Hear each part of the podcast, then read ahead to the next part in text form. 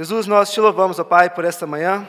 Obrigado, Deus, porque temos a oportunidade, Senhor, de estarmos aqui, de podemos, ó Pai, ter um tempo para acalmar nossos corações, deixar, Deus, nossa ansiedade, as dúvidas, os medos, as aflições do dia a dia, Deus, que elas são normais e fazem parte da nossa vida.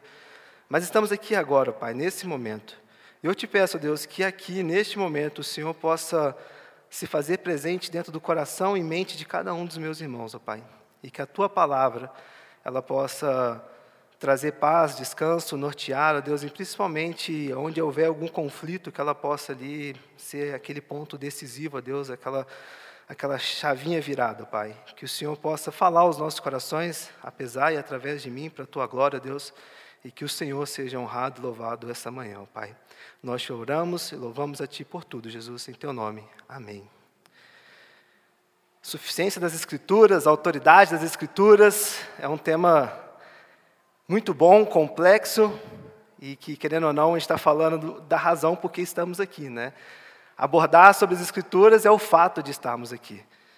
Alguém disse certa vez que a Bíblia é Deus falando ao homem. É Deus falando através do homem, é Deus falando como homem, e é Deus falando a favor do homem, mas é sempre Deus falando. Tendo isso como premissa nessa manhã, gostaria de que tudo que nós conversássemos aqui possa trafegar de que em todos os aspectos da Escritura é sempre Deus falando.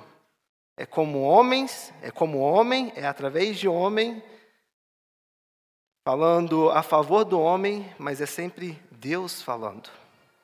Não dá para olhar para a Bíblia, olhar para as Escrituras e não trazer um fundamento sólido de que é Deus falando em todo momento. Qualquer análise responsável de uma simples crença cristã deve estar baseada no que Deus diz sobre o assunto. Portanto, ao olharmos para uma série de crenças básicas, faz sentido começarmos pelo fundamento dessas crenças. Ninguém levanta uma casa se não tiver um fundamento. Não levantamos uma igreja se não tiver um fundamento. Não levantamos uma série de mensagens se não tiver um fundamento. Não levantamos uma cosmovisão cristã se não existir um fundamento. E este fundamento é as Escrituras.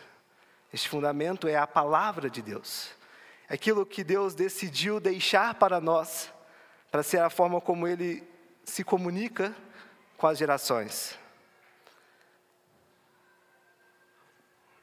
Todas as palavras da Bíblia, elas são palavras de Deus. Portanto, queridos, não crer nelas ou desobedecê-las é não crer em Deus. Já pararam para pensar sobre isso? Se nós afirmamos que todas as palavras elas são palavras de Deus, não crer em algumas palavras ou desobedecer algumas palavras é a mesma coisa que não crer em Deus ou desobedecer a Deus. Com muita frequência nós ouvimos o Antigo Testamento usando a seguinte citação: Assim diz o Senhor. Alguns textos, né?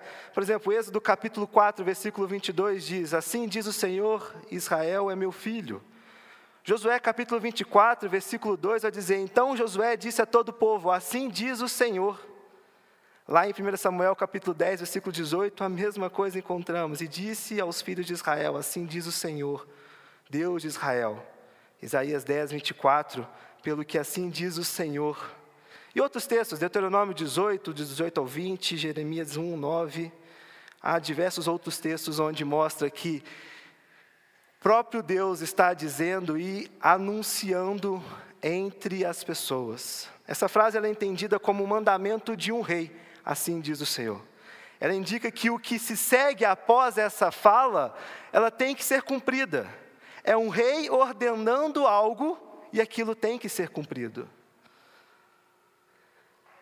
Até mesmo as palavras do Antigo Testamento não atribuídas a citações diretas de Deus, elas também são consideradas palavras dele não necessariamente tem que estrear assim, diz o Senhor, mas elas são consideradas palavras de Deus. E onde nós encontramos essa base sólida? Abra suas Bíblias, 2 Timóteo, capítulo 3, 16.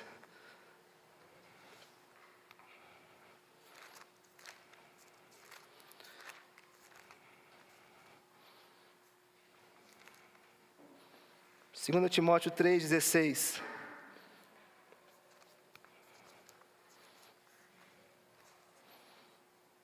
Paulo está nos dizendo aqui que toda a Escritura é inspirada por Deus.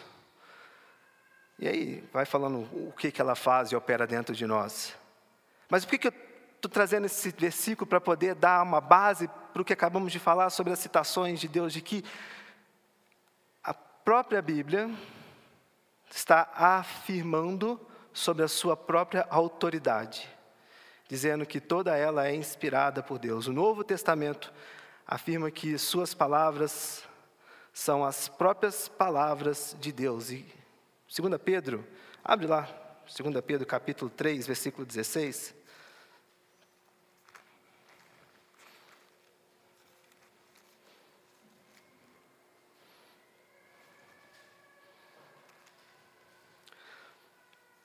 Segunda Pedro 3,16, Pedro vai dizer aqui o seguinte para nós.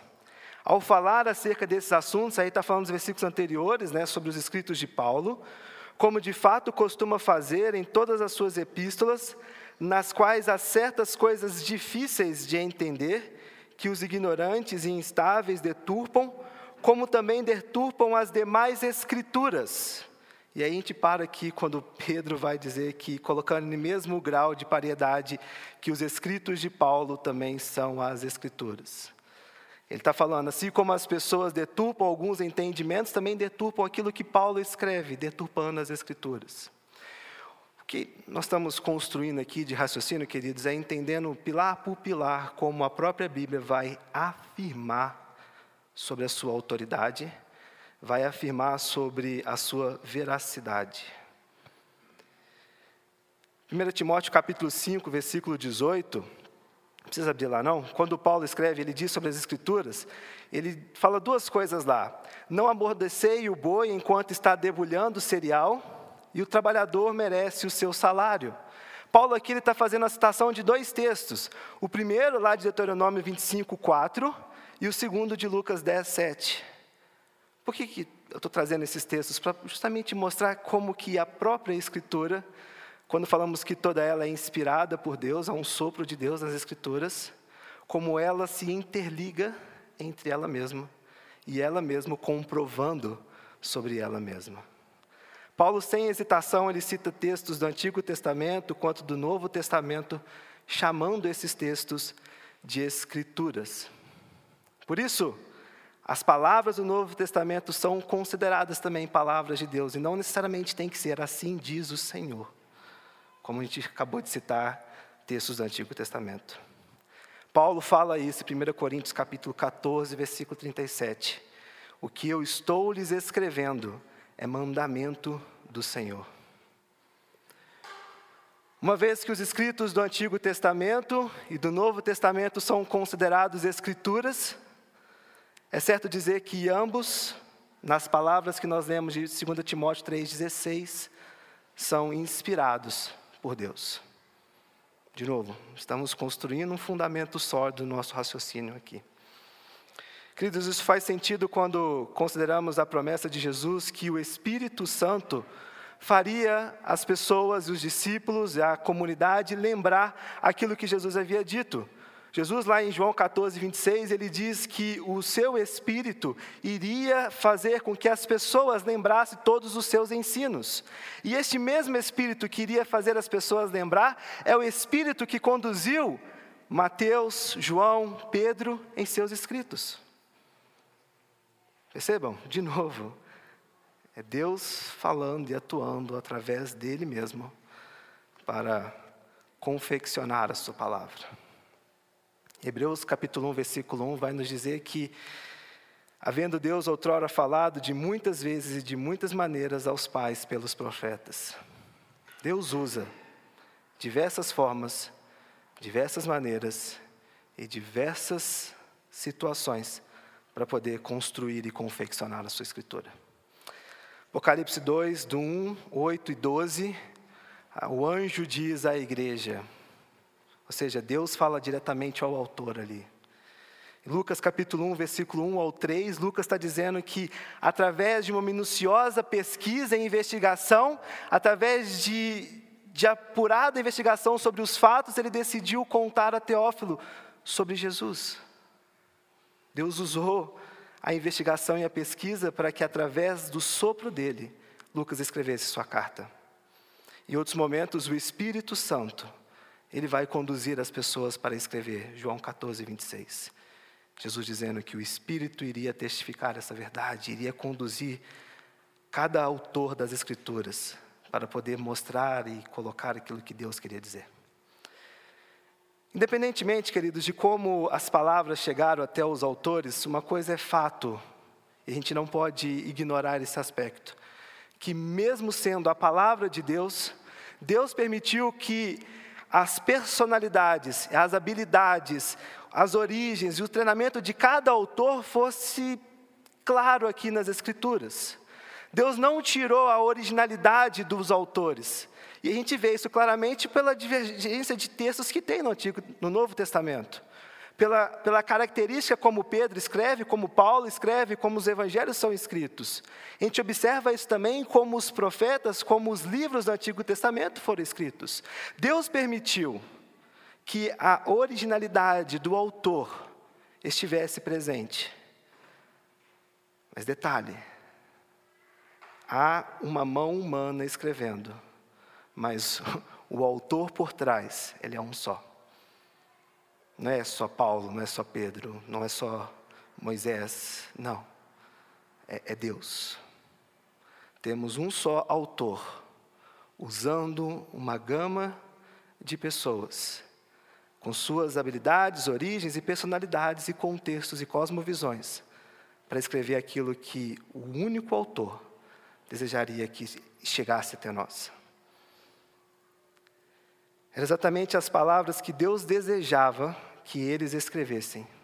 As próprias palavras que Deus reivindica como suas. Isso também tem que ser muito claro na nossa interpretação sobre as Escrituras. De que Deus usou homens e mulheres para escrever, mas Deus reivindica como suas próprias palavras. Não é a palavra de Paulo, mas sim a palavra de Deus de Deus. Visto que Deus reclama as palavras das Escrituras como suas próprias, então não há, preste atenção nisso, não há, em última análise, nenhuma autoridade a quem apelar como prova dessa reivindicação, senão a própria Escritura. Vou repetir. Visto que Deus reclama as palavras das Escrituras como as suas próprias, então não há, em última análise, nenhuma autoridade a quem apelar como prova dessa reivindicação senão a própria Escritura. Pois que autoridade pode ser maior do que a de Deus? A minha, a sua, dos autores humanos? Assim, queridos, a Escritura definitivamente obtém a sua autoridade pela própria, por, por ela própria com os anúncios das Escrituras somente se tornam nossas convicções pessoais, através da obra do Espírito Santo que Ele faz no coração de cada um de vocês e no meu e da, história da igreja. O Espírito ele não altera as palavras para que ela se encaixe à nossa necessidade. Não. Pelo contrário. A ação do Espírito Santo era para conduzir as suas próprias palavras, mas ele vai operar e vai atuar é no leitor. É em mim e é em você, nos adequando a enxergar o que a palavra tem a nos mostrar sobre a nossa natureza, sobre quem nós somos. A autoridade não está sobre quem lê, mas sobre quem escreve. E o mesmo quem escreve, o mesmo quem dá, é o que dá a capacidade, a condição de podermos interpretar, de podermos ler e de podermos ser moldados. O Espírito nos muda, o Espírito Santo nos muda para podermos entender sobre a autoridade das Escrituras. Ela não é adequada ao nosso contexto, ela não tem que ser adequada ao nosso contexto. Nós precisamos nos adequar ao que as Escrituras nos dizem. A nossa interpretação mudada e moldada pelo Espírito Santo nos condiciona a enxergar e a ouvir a voz de Deus através daquilo que Ele anuncia que é sua. O Espírito faz com que os leitores percebam que a Bíblia é diferente de qualquer livro que nós já tenhamos lido. Mediante a leitura, nós passamos a crer que as palavras das Escrituras são as próprias palavras de Deus. Jesus disse em João capítulo 10, versículo 20, 27, As minhas ovelhas ouvem a minha voz e elas me seguem.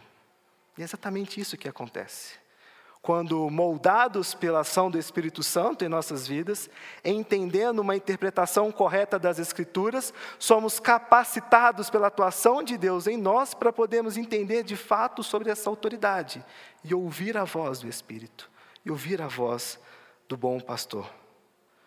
Como reais palavras de Deus. E as palavras das Escrituras são mais do que simplesmente verdadeiras João 17, 17 vai nos dizer que elas são a própria verdade. Santifica-os na verdade, a tua palavra é a verdade. As Escrituras, queridos, elas são o aferidor final, pelo qual toda suposta verdade que nós construímos, solidificamos, trazemos como vida, na vida, elas precisam ser avaliadas através da Escritura. Ela é o passa não passa, é o teste final.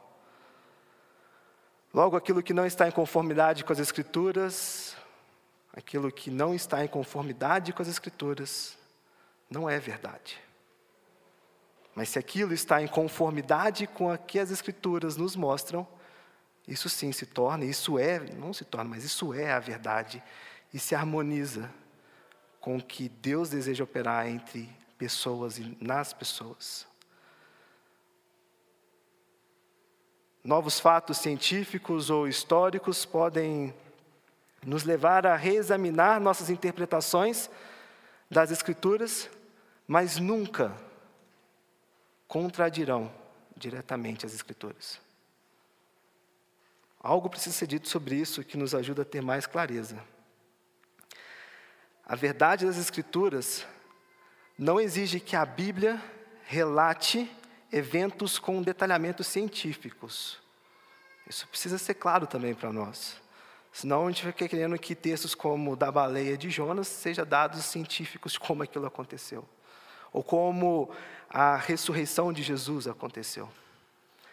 Precisa ser algo muito cerne no nosso entendimento de que se está aqui, se está dito, partindo pelo pressuposto que estamos construindo como base sólida aqui, que é a palavra de Deus, aquilo é verdade. Não cabe a nós desejar ou querer que a Bíblia traga relatos científicos de como coisas aconteceram para que o nosso senso de comprovação da veracidade dos fatos possa ser satisfeito dentro de nós. Se de fato acreditamos que isso é a palavra de Deus, e o que está aqui é a palavra de Deus, não precisamos buscar fatos externos para comprovar o que a Sua palavra diz. Talvez por uma necessidade humana, buscamos, mas isso não vai pôr em xeque a veracidade das Escrituras. Não vai, em nenhum momento. Se a Bíblia afirmar algo contrário ao fato, então ela não pode ser confiável. E se ela não pode ser confiável, então o próprio Deus também não pode ser confiável. Crer que a Bíblia afirma algo falso seria descrer do próprio Deus. Se determinadas coisas atribuímos e dizemos que é algo falso, Seria a mesma coisa de não acreditar em Deus. Começamos aqui essa manhã falando de que ela é a palavra de Deus e de que ela mesma reivindica sobre ela mesma sua autoridade. E se o que Deus está nos dizendo aqui é fato, é verdade, e se porventura questionarmos algo que nós não acreditamos ou não queremos dizer que é verdade, estamos desacreditando do próprio Deus. Porque, de novo, essa é a palavra dele. Descrer de Deus é colocar a si mesmo como a autoridade mais elevada, com mais profunda e desenvolvida compreensão sobre um assunto ou assuntos do próprio Deus. Seria como se disséssemos para Deus de que, ah, eu entendo melhor sobre o fato, não é muito bem assim. Ah, se foi escrito em outro contexto, está desatualizada, não é muito bem assim.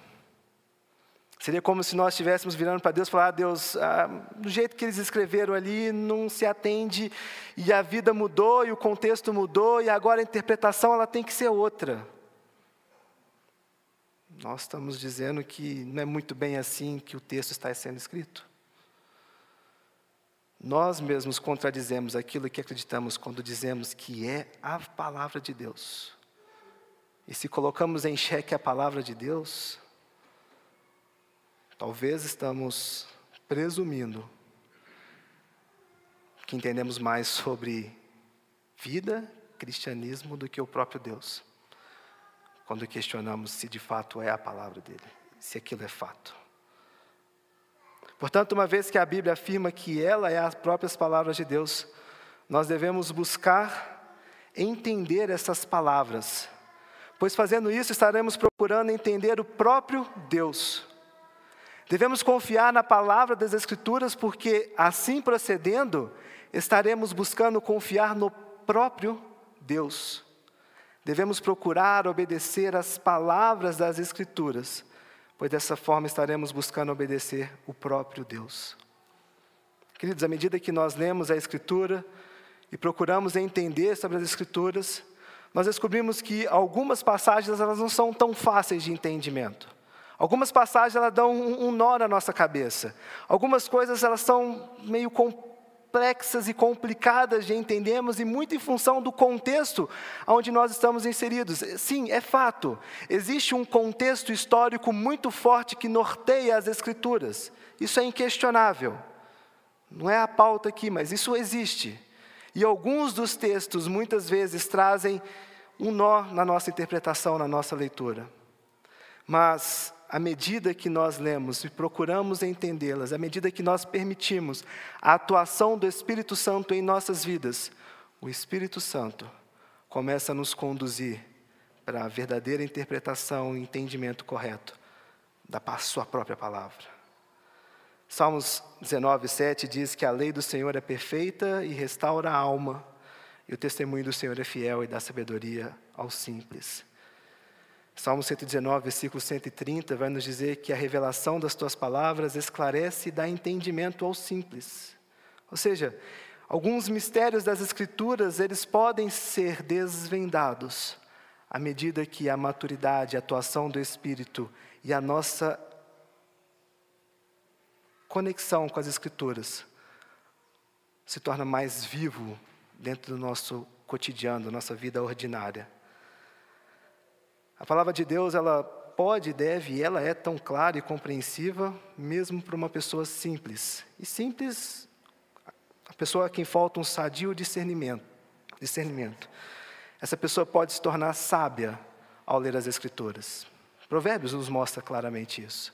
Como Deus pode moldar a interpretação do homem, como através de sermos encharcados pela Sua palavra, a sabedoria ela pode vir sobre o indivíduo, sobre o homem.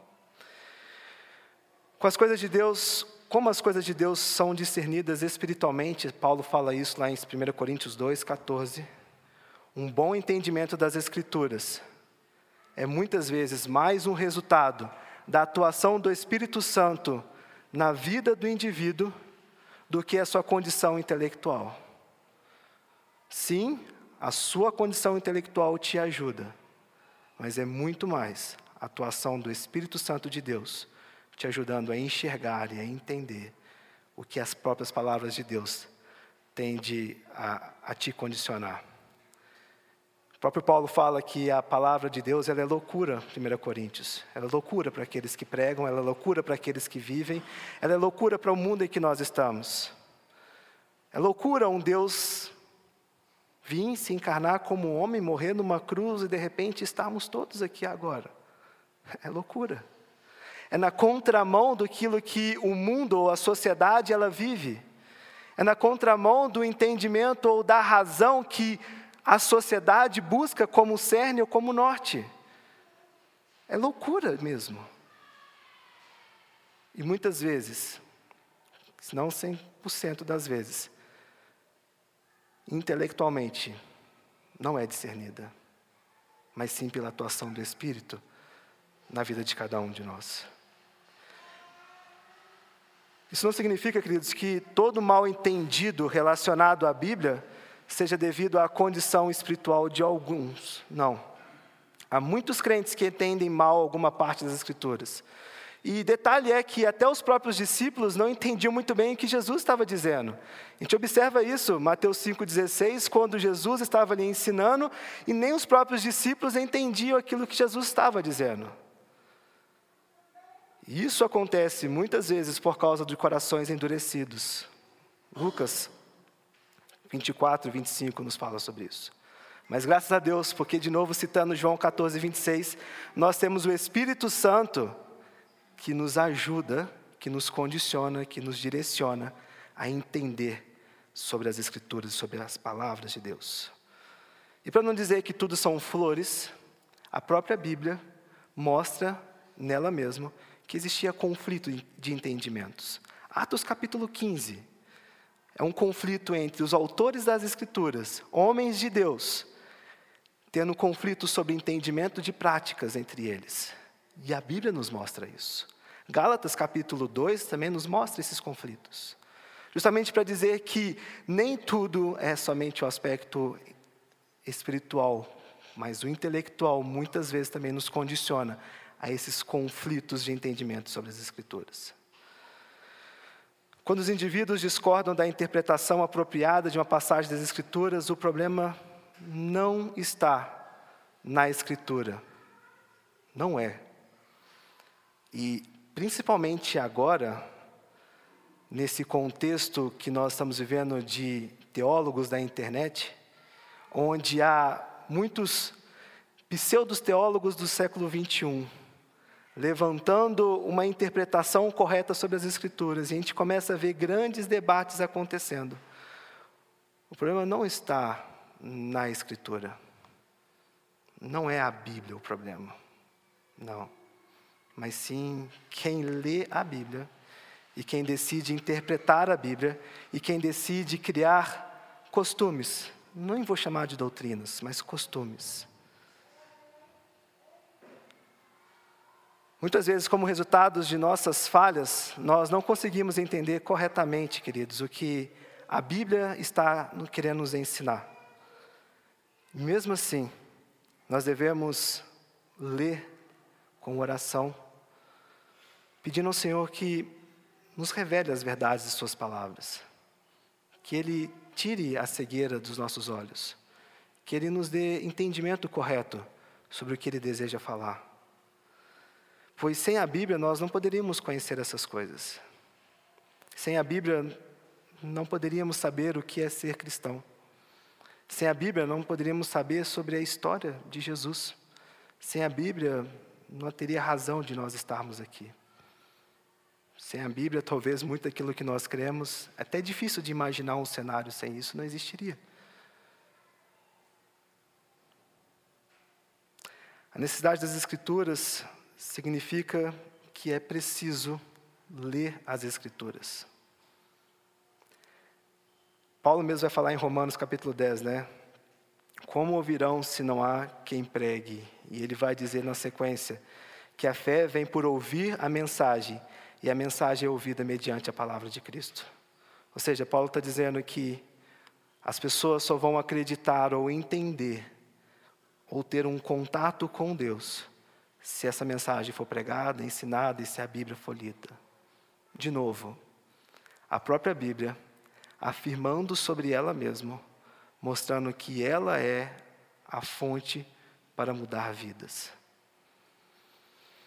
para mudar contexto, para mudar histórias. Como Paulo disse a Timóteo, são as sagradas letras que são capazes de torná-lo sábio. 2 Timóteo 3,15.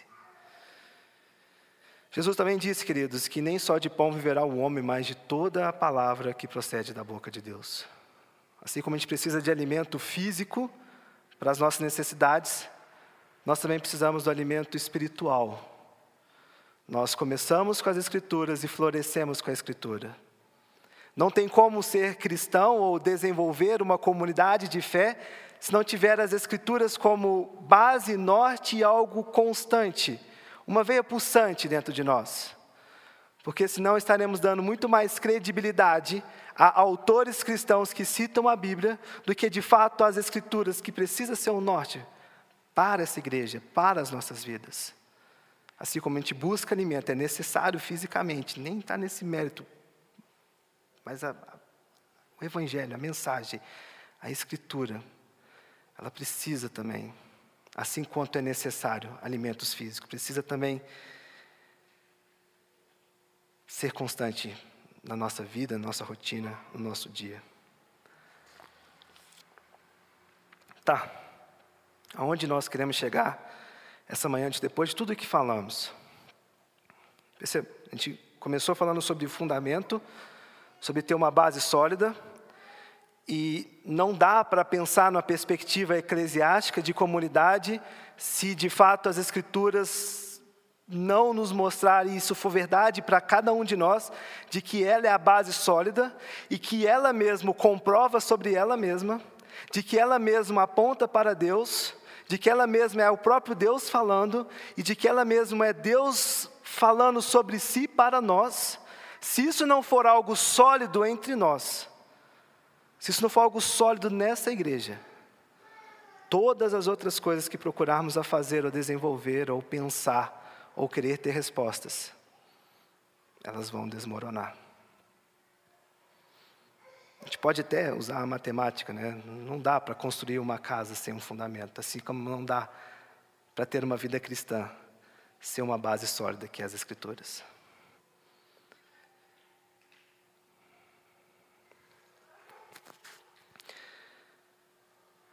Muitas pessoas têm procurado as suas próprias interpretações das Escrituras, procurado taxá-las como verdade, procurado dizer aquilo que acreditam e, e, e nortear suas vidas com base naquilo que eles acreditam. E muitas pessoas têm feito isso através da sua cosmovisão deturpada do que de fato as escrituras elas pregam e elas ensinam.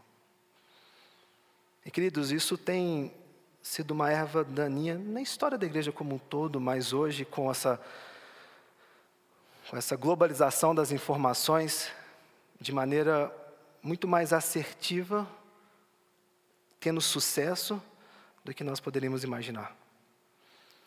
Determinados pecados que nós doutrinariamente dizemos ser atitudes, comportamentos, ações, que são mais costumes do que doutrinas, são modos e padrões que nós estabelecemos de como viver em comunidade, com base naquilo que acreditamos nas Escrituras, mas que em sua essência são conceitos extraídos da própria Escritura. Ou seja, muitas coisas que nós atribuímos como doutrinas, para muitas interpretações, elas são para a necessidade de se adequar à nossa realidade. Eu, faço, eu falo isso, mas fazendo uma pergunta: será que estamos usando a Escritura ou usando a palavra de Deus para se adequar à nossa necessidade? Para se adequar à, à forma como nós queremos enxergar as palavras de Deus, com base naquilo que nós acreditamos? Ou de fato estamos permitindo que o Espírito Santo mude o leitor para entender a verdade, não a verdade que nós queremos ouvir, mas a verdade que é dita nas Escrituras. Há muitas divisões dentro da igreja, muitas. E muitas delas acontecem por coisas banais, bobas principalmente por ego humano, por nós acharmos e queremos acreditar naquilo que é, é mais satisfatório, ou aquilo que a gente não quer abrir mão. E, e, principalmente de coisas que a própria Escritura não deixam claras. Um exemplo, escatologia. Ela não fala, não é claro sobre o fim dos tempos, se vai ter mil anos ou não, se Jesus volta, a gente fica aqui sete anos ou não, das tribulações, não, não é claro. E igrejas são divididas por isso, quando perdem algo que é muito claro na escatologia, de que Jesus vai voltar e vai reinar eternamente. Poderíamos viver muito bem em harmonia se entendêssemos aquilo que realmente é claro nas Escrituras. Mas não. Muitas vezes, por uma necessidade pessoal, nós queremos buscar nas Escrituras coisas para se enquadrar naquilo que nós queremos ou naquilo que nós acreditamos. O inverso, queridos, dessa, dessas coisas que não são tão claras, elas também são verdades. Há pontos tão claros nas Escrituras, há, há, há escritos e há ensinamentos e há doutrinas tão claras nas Escrituras, que nós estamos permitindo que esses ensinos tão claros sejam quebrados e moldados para se adaptar à nossa realidade, para se adaptar ao contexto em que nós estamos vivendo. Quando a Escritura, de novo, volto lá no início, se ela é de fato a verdade para você, se ela é de fato a verdade sobre Jesus, sobre o Evangelho, sobre o próprio Deus falando sobre ele, quando nós pegamos ensinamentos tão claros e queremos enquadrar na nossa interpretação de vida, nós estamos ignorando tudo aquilo que nós acabamos de falar até aqui, de que é a mensagem de Deus e não, e não é o homem que tem que mudar essa mensagem. Parece que nós temos Indiana Jones da, do, contemporâneos que olham para as escrituras e começam a buscar ali ah, uma palavra-chave, um, um, uma chave mágica, algum caminho mágico, e de repente eles querem encontrar a cidade perdida, e parece que reinventaram a roda. É o que a gente mais vê hoje em dia, essas novas doutrinas sendo reinventadas, como se de repente não é muito bem o que o texto dizia, e busca um link aqui, outro link ali, e de repente encontrar uma nova teologia, uma nova base, um novo ensino que contradiz aquilo que nós acreditamos como a supremacia das Escrituras, a autoridade das Escrituras, a necessidade das Escrituras e a suficiência das Escrituras. Queridos, a Bíblia sempre foi e sempre será mais atual do que o jornal de amanhã. Talvez você já ouviu essa, essa frase. Ela sempre foi, ela sempre será mais atual do que o jornal de amanhã. A Bíblia tem todas as respostas. Ela tem todas as respostas. E eu acredito fortemente, do fundo do meu coração, de que isso precisa ser uma veia pulsante dentro da nossa igreja, dentro das nossas convicções, de que a Bíblia tem todas as respostas. É, é óbvio, é óbvio que ela não vai te dizer se você compra uma casa ou não se você vende um carro ou compra o um carro ou não, ou qual curso você vai cursar, ou se você casa com a pessoa X ou Y, ou se você muda de cidade ou não. É, é óbvio que você não vai abrir a Bíblia aqui e falar, ah, Senhor, qual a resposta você tem para o meu dilema? Não, ela não vai funcionar assim. Mas ela tem as respostas para poder mostrar sobre o seu coração sobre como você lida com as finanças, sobre como você lida com relacionamentos, sobre como você lida com a criação de filhos, sobre como você lida com o casamento, sobre como você lida com a sua formação acadêmica. Ela tem todas as respostas para moldar o seu coração e o meu coração para enxergarmos como é uma vida moldada e modelada por essa suficiência que é as Escrituras. E a partir deste entendimento, a partir desse entendimento, nós saberemos quais caminhos tomar, porque somos guiados pela verdade. Ela não vai dizer qual nome você dá para o seu filho, ou se você vai ter filho ou não. Ela não vai te dizer. mas ela vai te dizer como você vai tratar a sua esposa, como maridos vão tratar, como esposas vão tratar seus maridos. Como você vai lidar com o seu dinheiro para você saber se compra uma casa ou não, se você viaja ou não, se você faz um curso ou não. Ela vai te ensinar a entender sobre o seu coração. Iniciei falando de que a Bíblia ela é sobre Deus. E aonde ela deseja alcançar é o coração do homem. Para justamente nos mostrar a construir bases sólidas, de interpretações sólidas, que serão o norte para a vida. Queridos, somente e através disso teremos maturidade para a dinâmica e para a vida ordinária, quando somos encharcados pela palavra. Se não formos, se não acreditarmos ou se titubearmos nas convicções sobre ela, aí ela não vai ter as respostas mesmo, não. Aí ela não vai ser útil para você. Porque a gente acaba se colocando acima dela. E ela não pode ficar abaixo de nós. Não mesmo.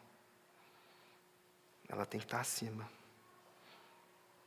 te mostrando sobre o seu coração, sobre o seu caráter, sobre quem é Jesus, sobre a graça de Deus, sobre um Deus tão misericordioso, tão amoroso, que decidiu nos deixar as Suas palavras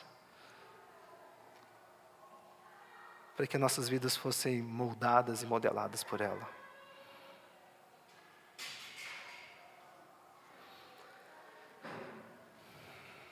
A Bíblia é Deus falando ao homem, é Deus falando através do homem, é Deus falando como homem, é Deus falando a favor do homem, mas é sempre Deus falando, e falando a mim e a você e à igreja, sobre quem somos e sobre quem Ele é, sobre o seu caráter, sobre a sua identidade, e sobre o quanto nós somos miseráveis e precisamos dela e dele. Se queremos ter uma igreja sólida, confiável, firme, as Escrituras têm que ser a nossa base, não as nossas verdades, não as nossas adaptações, mas o que a Bíblia diz. E através disso, nós teremos as respostas para a vida. Deus, obrigado, Pai, por esse tempo. Obrigado, Jesus, porque o Senhor decidiu, ó Deus, se revelar até nós através da tua palavra. Pai, nós não merecíamos nada daquilo que nós temos. E é o teu amor, ó Deus, por nós, demonstrado através de letras de homens que o Senhor usou e principalmente, ó Pai, através da história para chegar até nós aqui. Quantas pessoas sofreram, Pai, morreram, deram a sua vida, ó Deus, para poder preservar aquilo que hoje nós temos a oportunidade de deleitar, experimentar, saborear e principalmente criar uma base, uma convicção sólida de que é a tua palavra, Deus. Senhor, que a tua palavra ela possa nortear essa igreja em todas as suas decisões que a tua palavra, Deus, possa nortear cada um dos meus irmãos e a minha vida também, todas as nossas decisões. E, ó Deus, que essa verdade, ela sempre seja, Deus, a, a estrela que nos guia em todos os momentos da vida, Pai. Que as nossas adaptações que nós damos a ela, Pai, possam ser quebradas pelo Teu Espírito. E que, de fato, nós possamos ser confrontados pela verdadeira mensagem do Teu Evangelho, Jesus. Que essa verdade, que essa base sólida, Deus, que a suficiência da sua escritura, Deus, seja essa veia pulsante de nossa igreja. Nós te louvamos, ó Pai, e agradecemos por tudo, por tudo mesmo, Deus, que o Senhor tem feito por nós e a oportunidade que tem nos dado de chegar até aqui e poder termos a tua palavra. Abençoe, Deus, meus irmãos, nos dê uma boa semana, que a graça do Senhor possa continuar a estar presente entre nós. Nós choramos